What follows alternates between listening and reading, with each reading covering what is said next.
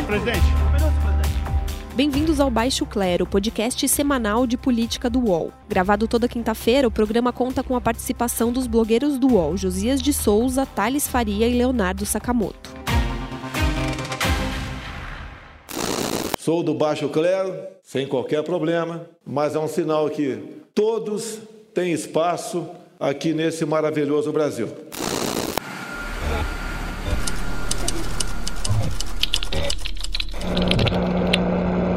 Olá, amigos e amigas, bem-vindos ao Baixo Clero, podcast semanal do UOL. Eu, Josias de Souza, falo de Brasília. Como de hábito, também está conosco em algum ponto da capital federal, Thales Faria. Olá, Thales. Olá, Josias. Olá, ouvintes. Falando de São Paulo, Leonardo Sakamoto. Olá, Sakamoto. Opa, Josias. Beleza, Thales? Beleza. Bem, nós hoje vamos tratar de dois temas. O primeiro diz respeito à política de segurança ou à ausência da política de segurança no estado do Rio de Janeiro. Falaremos também do hábito de Jair Bolsonaro de conceder entrevistas diárias ao sair do Palácio da Alvorada. É, o presidente produz é, polêmicas em ritmo diário. A última delas foi a, relacionada às queimadas na Amazônia e o presidente responsabilizou as ONGs. Mas vamos começar falando da política de segurança do Rio. É, nós resolvemos tratar desse tema porque houve um assunto que mobilizou o país, que foi aquela operação executada é, na ponte Rio-Niterói, no Rio de Janeiro. A polícia eliminou um bandido que mantinha quase 40 reféns num ônibus é, por três horas e meia, um pouco mais, e a meu ver, agiu com eficiência a polícia quando é, eliminou com um tiro de precisão esse bandido. Mas houve uma, uma cena que destoou do acerto da polícia, que foi o governador do Rio descendo de helicóptero no local da encrenca, erguendo os punhos e comemorando a, a ação como se fosse um gol. É, o governador Wilson Witzel, a meu ver, potencializou uma sensação de que ele sofre de uma espécie de neobonapartismo narcísico, ele não consegue se conter. E eu acho, quero ouvir vocês, eu acho que polícia não é boa ferramenta de marketing político. O que é que você acha, Sakamoto? Olha, Josias, concordo com você em gênero, número e grau. Olha, é a polícia, é claro, ninguém torce pela morte de, de reféns, de policiais, de assaltantes, de ninguém. Agora, há casos que não tem jeito, a polícia vai tomar as medidas necessárias para preservar a vida da, da, das vítimas, dos sequestrados. Acabou o, o, o, sequestrador entrando em óbito, né? Agora, ao que tudo indica, né? O policial, o, ele agiu de acordo com os protocolos e, e cumpriu seu dever. Ponto. Né? O, a, agora, a partir disso, o que se esperava de um governador do estado é que tivesse uma posição um pouco mais, digamos, de governador do estado, que não saísse dando soquinho no ar, dando pulinho. Agora, isso se enquadra, isso se encaixa no, na política, na, no, na narrativa do próprio Witzel, que tem defendido sistematicamente o uso de snipers em comunidades pobres com o objetivo de abater suspeitos de forma preventiva. É, muitas vezes a, a população, é, algumas pessoas não entendem o trabalho é, da polícia que às vezes tem que ser dessa forma. É, se não tivesse abatido esse, esse criminoso, muitas vidas não seriam poupadas. E isso está acontecendo nas comunidades. Eles estão de fuzil nas comunidades, aterrorizando as comunidades. Isso é o que a gente viu. Mas o que a gente não vê está nas comunidades. Se a polícia puder fazer o trabalho dela de abater quem tiver de fuzil, tantas outras vítimas serão poupadas. Ele, ele tem defendido isso, na campanha ele defendeu bastante, que esses snipers venham a público, abatam pessoas, basicamente abatam primeiro, pergunte depois, né, sobre suspeitos. É, vamos lembrar que a polícia do Rio de Janeiro, inclusive, é acusada de já ter abatido pessoas que estavam carregando guarda-chuva, é, achando que estavam carregando arma, né? Então, essa, o, que o Witzel fez foi tentar aproveitar-se desta situação para capitalizar para sua política de abate.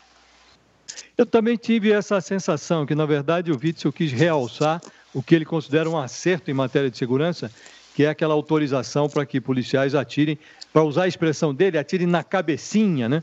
O problema é que essa ação da polícia, no caso do ônibus, ela é diferente da guerra que é travada nas favelas do Rio. Você não acha, Thales? Pois é. é... Então, eu queria fazer uma, duas pequenas é, observações. Uma é o seguinte: na verdade, não é que ele não tenha política, ele tem política e a política é de abate. Foi a campanha dele e é o que é a política do Rio no momento. O fato de não ter ocorrido o que ocorreu naquele ônibus, 174, 173, que o, o sniper foi atirar e acertou na, na, na professora, é, o fato de não ter ocorrido isso, para a gente já é um sucesso. Sucesso mesmo seria, numa operação dessa, você tirar o cara, prender o cara e não ter ocorrido morte nenhuma. Esse é que seria o sucesso completo. É, foi a polícia cumpriu o protocolo, etc. e tal, os, é, os reféns saíram vivos, isso é menos mal, mas é, não dá para dizer que foi um sucesso, na minha opinião. Tá, na minha opinião, tá... Quando nós formos civilizados, sucesso será uma operação dessas sair com todo mundo vivo e o cara é evidente, preso. Evidente então, que você é... tem, evidente que você tem razão, Thales. O ideal é que não morra ninguém. Agora, o fato é que estava ali um sujeito, depois se descobriu até que ele estava com uma arma de brinquedo, mas ele tinha lá é, é, é, garrafas PET de gasolina penduradas no ônibus, você estava diante, diante do insondável, você não sabia o que ia ocorrer. E houve ali, pelo que se noticiou, uma análise de psicológica do personagem, tinha lá uma psicóloga da polícia, tudo faz crer que a operação foi cercada de cuidados. Nós tivemos aquele episódio do ônibus 174, há coisa de quase duas décadas, e naquele episódio também o bandido deu mole várias vezes. A polícia poderia ter é, dado um tiro ali, um tiro de precisão e ter eliminado o bandido. Mas houve uma ordem do palácio para que não houvesse a execução, porque estava tra sendo transmitido e tal. Mais uma vez, uma interferência política numa ação que era basicamente policial. Aí sim resultou num desastre, porque o sujeito saiu do ônibus usando uma professora, se não me engano, Geisa, como, como escudo, e o, o policial, quando atirou, matou a professora, depois prenderam o bandido com vida e ele foi asfixiado na viatura. Ah, é, removeram o sujeito da cena do crime. Mas é o que eu estou te dizendo.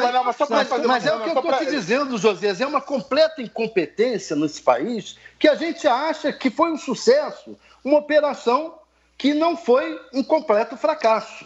Então, Agora, dentro disso, só para fazer um comentário que vocês dois estão falando, no dia inteiro da, do, da, depois do, do, ocorrido, houve inclusive uma discussão, houve um embate de narrativas na internet, nas redes sociais, com relação à utilização do nome tragédia.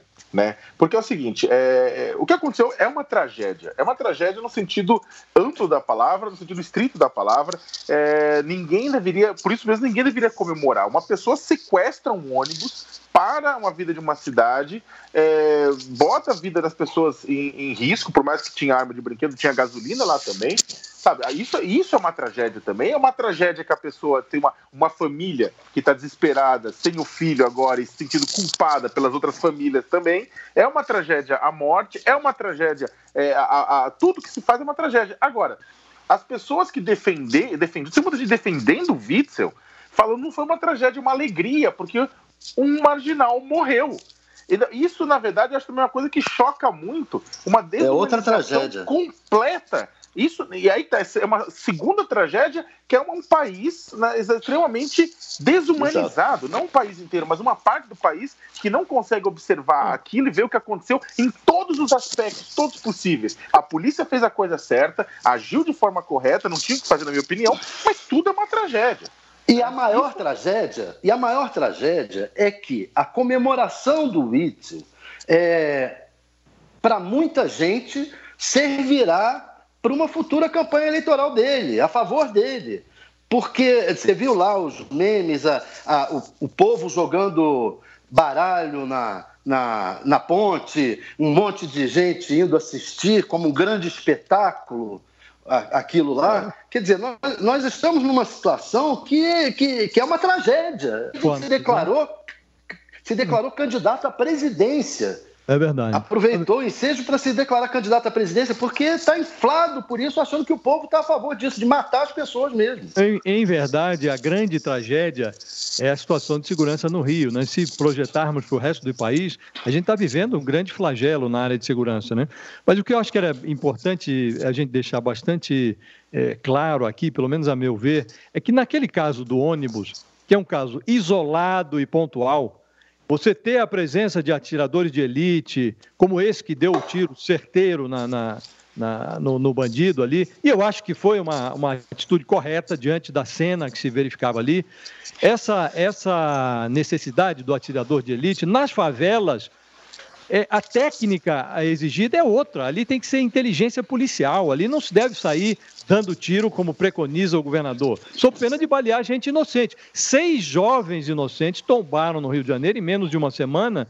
É, em confrontos entre policiais e traficantes, e o governador não desceu de helicóptero em nenhuma comunidade para confortar Exato. a família de Exato. inocentes e nada disso. Quer dizer, num cenário como esse, cada vez que se manifesta o Witzel, da forma como ele se manifesta, ele se torna um pequeno homem perto da dimensão do problema da segurança. E no Rio, o, a impressão que se tem é que o poder político ele virou uma espécie de parafuso espanado. A solução do tiro na cabecinha transforma o governador num personagem de ficção, tentando administrar quero... o insolúvel, né? Eu não quero aproveitar o fato de ser carioca para defender o Rio de Janeiro. Eu só quero dizer o seguinte: isso não é o Rio, isto é o Brasil no momento. Isto é o Brasil. É, então, foi o que eu disse no início. É, é, eu, então, esse... eu acho apenas que no Rio a coisa se manifesta de forma mais é, evidente, porque a topografia do Rio é um pouco mais. é diferente de São Paulo, por exemplo. Isso, a polícia mata a gente na periferia de São Paulo, a gente fica nem sabendo. No Rio, é, não, a exato. topografia é diferente, né? É, não, e tem uma coisa, duas coisas comentando, o José falou que ele é um homem pequeno, né, dentro disso tudo, o problema é que o Brasil tem, é, é, bem, digamos que não seria o primeiro homem pequeno que o Brasil elege ultimamente. Agora, além disso, né, é muito louco. São Paulo, a topografia de São Paulo é de um castelo medieval, né? Você tem o centro rico, os rios, o, o fosso, né, e para fora a periferia, onde mata, se morre, se dá, e ninguém fica sabendo. E o rio é salpicado de morro. A periferia e o centro estão um do lado do outro, né? O problema é que aí o rio, exatamente, o rio ele acaba se. É, ele, o rio é uma entranha aberta da nossa natureza hoje. Né, pareceu a ponte Rio-Niterói o Coliseu naquele momento, sabe? Eu, eu, na verdade, aquilo me deixou um pouco mais uh, deprimido com relação ao futuro, na verdade, mas...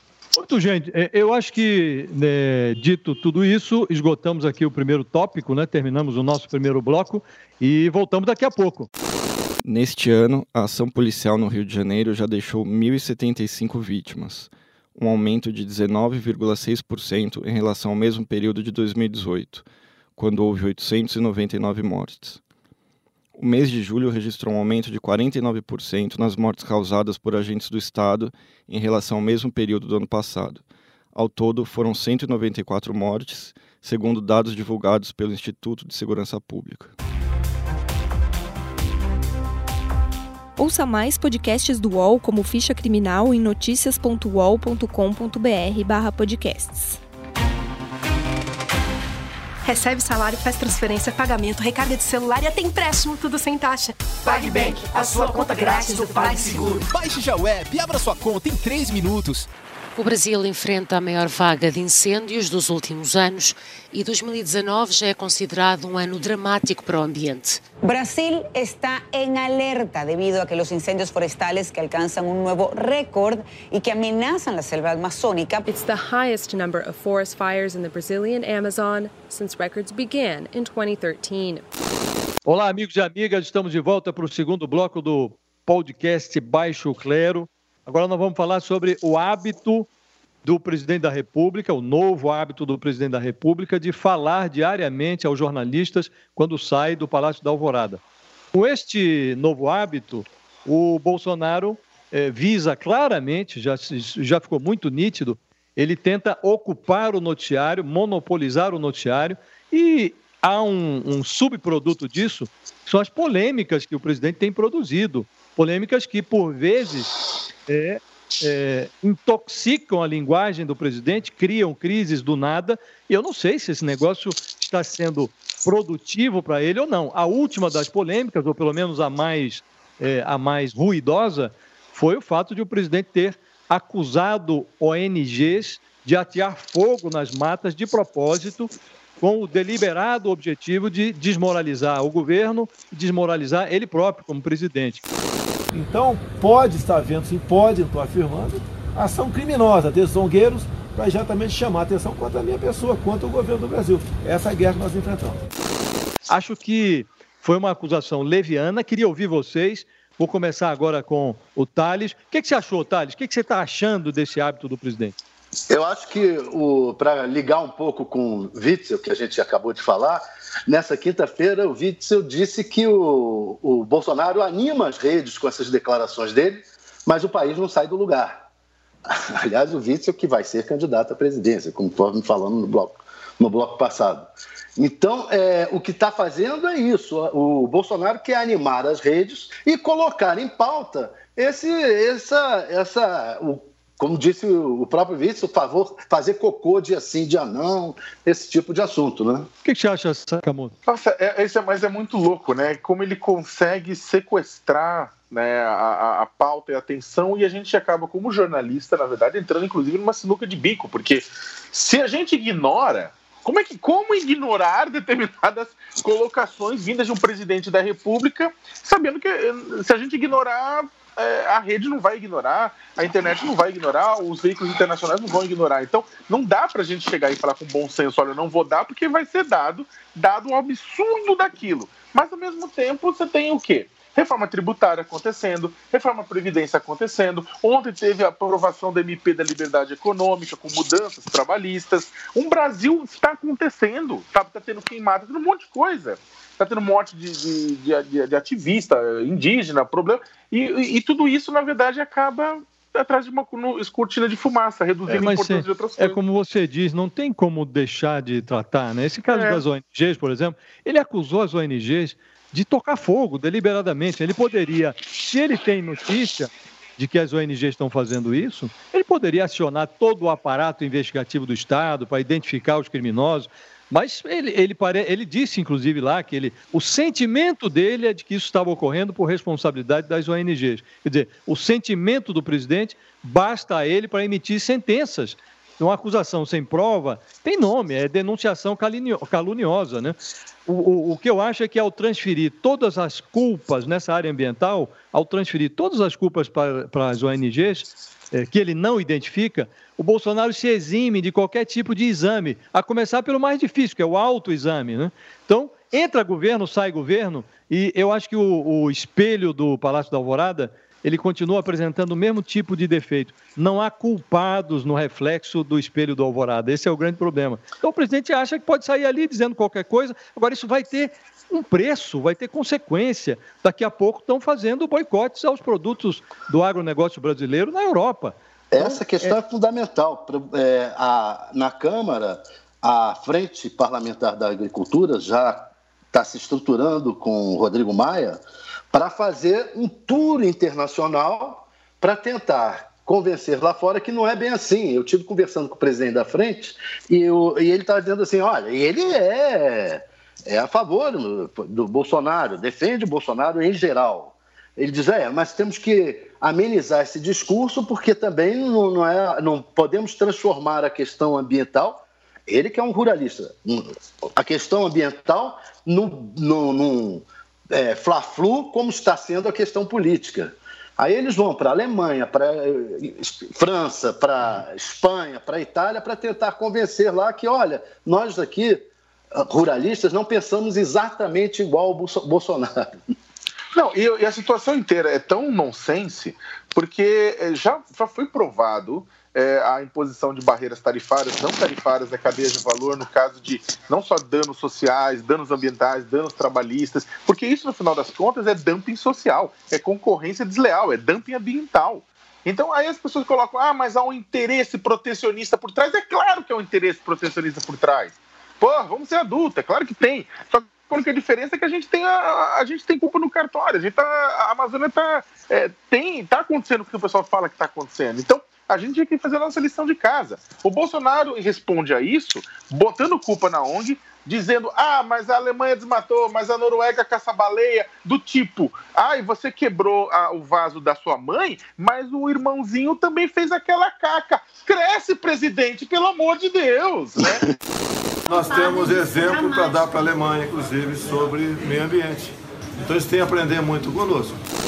Todas essas coisas que você está mencionando, elas surgiram é, a, a, as polêmicas todas surgiram lá na porta do Alvorada. Né? Eu acho que nessa matéria ambiental nós estamos é, enfrentando o seguinte dilema: no início do governo, o Bolsonaro saiu-se com uma proposta absurda, que era transferir a questão do meio ambiente para o Ministério da Agricultura. Foi um absurdo tão grande que ele foi pressionado e acabou recriando o Ministério do Meio Ambiente. Mas hoje, olhando em retrospectiva, eu acho que o, o ideal se tornou o absurdo. Quer dizer, hoje, se nós tivéssemos ficado no absurdo, que era o meio ambiente na agricultura, nós estaríamos numa situação menos pior do que a que estamos hoje. Porque o ministro temos... que ele o ministro que ele botou lá é pior do que a ministra. Não, o ministro Ricardo Salles, que foi do, é um ministro do meio ambiente que descuida do ambiente inteiro. Ele não, ele não é ministro, é um, é um antiministro, ele não, não defende o meio ambiente, ele, enfim. Ele, então, nós hoje estamos considerando o absurdo que seria, teria sido colocar o, o meio ambiente na agricultura, é, é, menos pior do que o que está acontecendo, porque a, a, a ministra Tereza Cristina, sendo ela uma fazendeira, uma agronegociante, ela está mais preocupada com a questão ambiental do que o ministro do Meio Ambiente. Chegamos a esse ponto. Olha, eu só, eu só discordo de vocês com relação à questão da competência. Eu acho a área ambiental do governo a mais competente, porque ele está colocando em prática esse, o projeto do, do, do, do Bolsonaro, que é exatamente que é... ministro, né? Não, não, não, sim, sim, sim, sim. Eu estou só fazendo uma, uma brincadeira, é. porque eu acho que a, não, é uma, não é sério, é uma brincadeira, porque ele está sendo. É incrível a competência dele e muitas vezes ele, ele, ele fala de forma fria os maiores absurdos, né?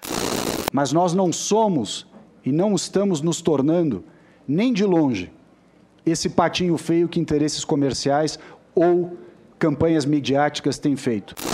Às vezes fala concordando com qualquer interlocutor, o Salles é muito bom nisso. E aí, só que depois ele vai implementando o quê? Ele vai deixando ah, mas eu não estou queimando, eu não estou botando, não estou fiscalizando. Imagina, você tem um desmonte da fiscalização, um desmonte do sistema de monitoramento, o INPE sendo atacado, e aí o pessoal com laissez-faire, laissez-passer lá dentro da, da, da, Amazônia, fazendo o que quiser, e, e, ele falando não, tá tudo ok, tá funcionando tudo, existe uma conspiração Essa... internacional contra a gente.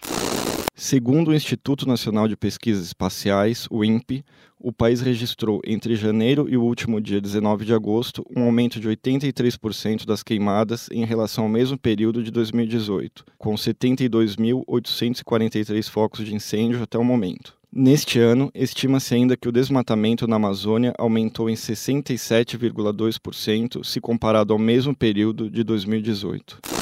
Essa linha do fazer o que quiser eu acho que está prevalecendo também em outras áreas. Né? Nessa entrevista de porta de palácio ali, o Bolsonaro, é, numa entrevista, numa dessas entrevistas recentes, voltou a falar do Procurador-Geral da República. Está né? Tá agora jogando isso para as calendas. Já não, é, já não se tem nem a convicção de que o presidente indicará o novo Procurador-Geral antes da saída da Raquel Dodge. E ele diz lá que ah, tem muita gente, tem muito candidato, mas o, o Procurador-Geral da República é um dos homens mais poderosos, tem mais poder, tem um poder igual ao do presidente da República.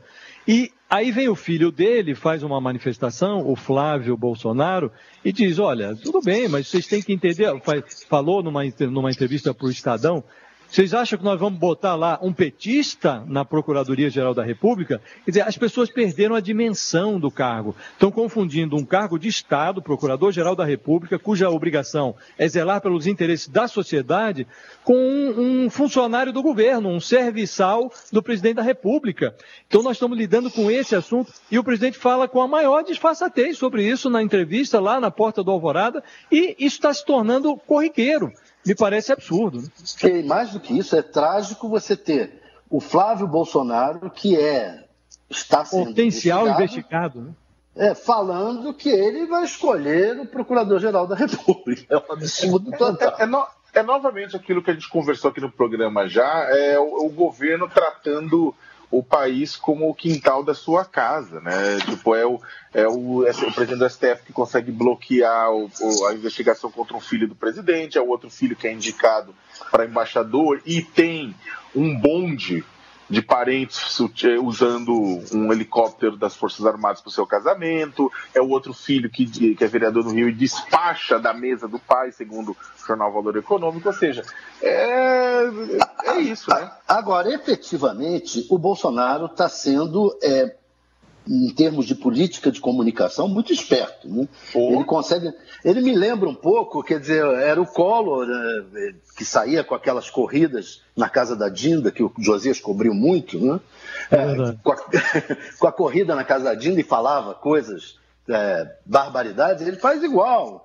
E, então eu acho que ele, tá, ele consegue manter uma linha direta com a opinião pública e, e tomar a mídia toda isso é, isso é estudado. Eu acho que, Eu acho que você tá... tem razão, Thales. Eu acho que você tem toda a razão. Agora, tem o efeito inverso, né? Porque aos pouquinhos, ele, o Bolsonaro vai encostando o discurso dele num lote de ideias que começa daqui a pouco a cheirar estelionato eleitoral, porque ele agora está dizendo é, que foi eleito para interferir mesmo em órgãos como a Receita, a Polícia Federal, o COAF. Ele diz que está tudo aparelhado.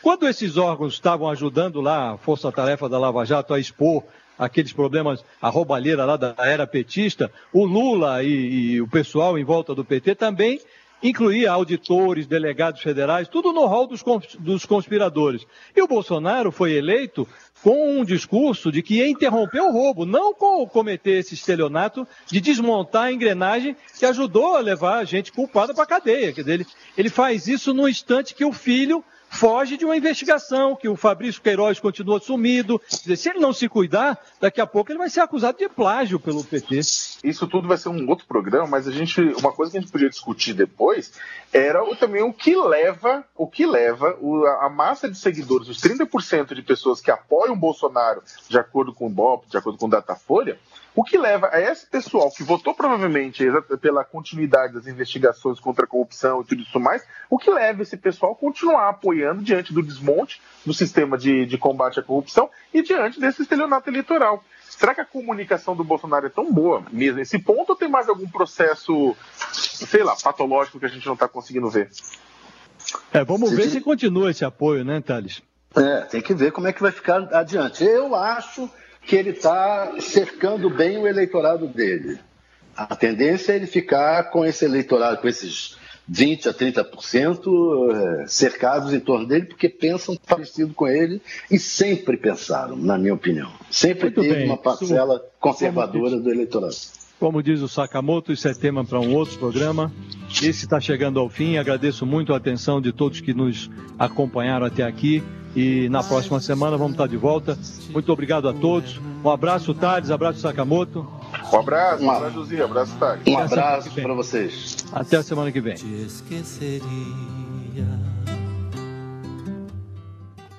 Chega ao fim esse episódio do Baixo Clero. Lembrando que você também pode conferir as melhores análises sobre o cenário político atual nos blogs dos nossos comentaristas no portal UOL. Baixo Clero tem pauta e edição de Maurício Duarte, edição de áudio de Amer Menegassi e coordenação de Diogo Pinheiro. Está encerrada a sessão!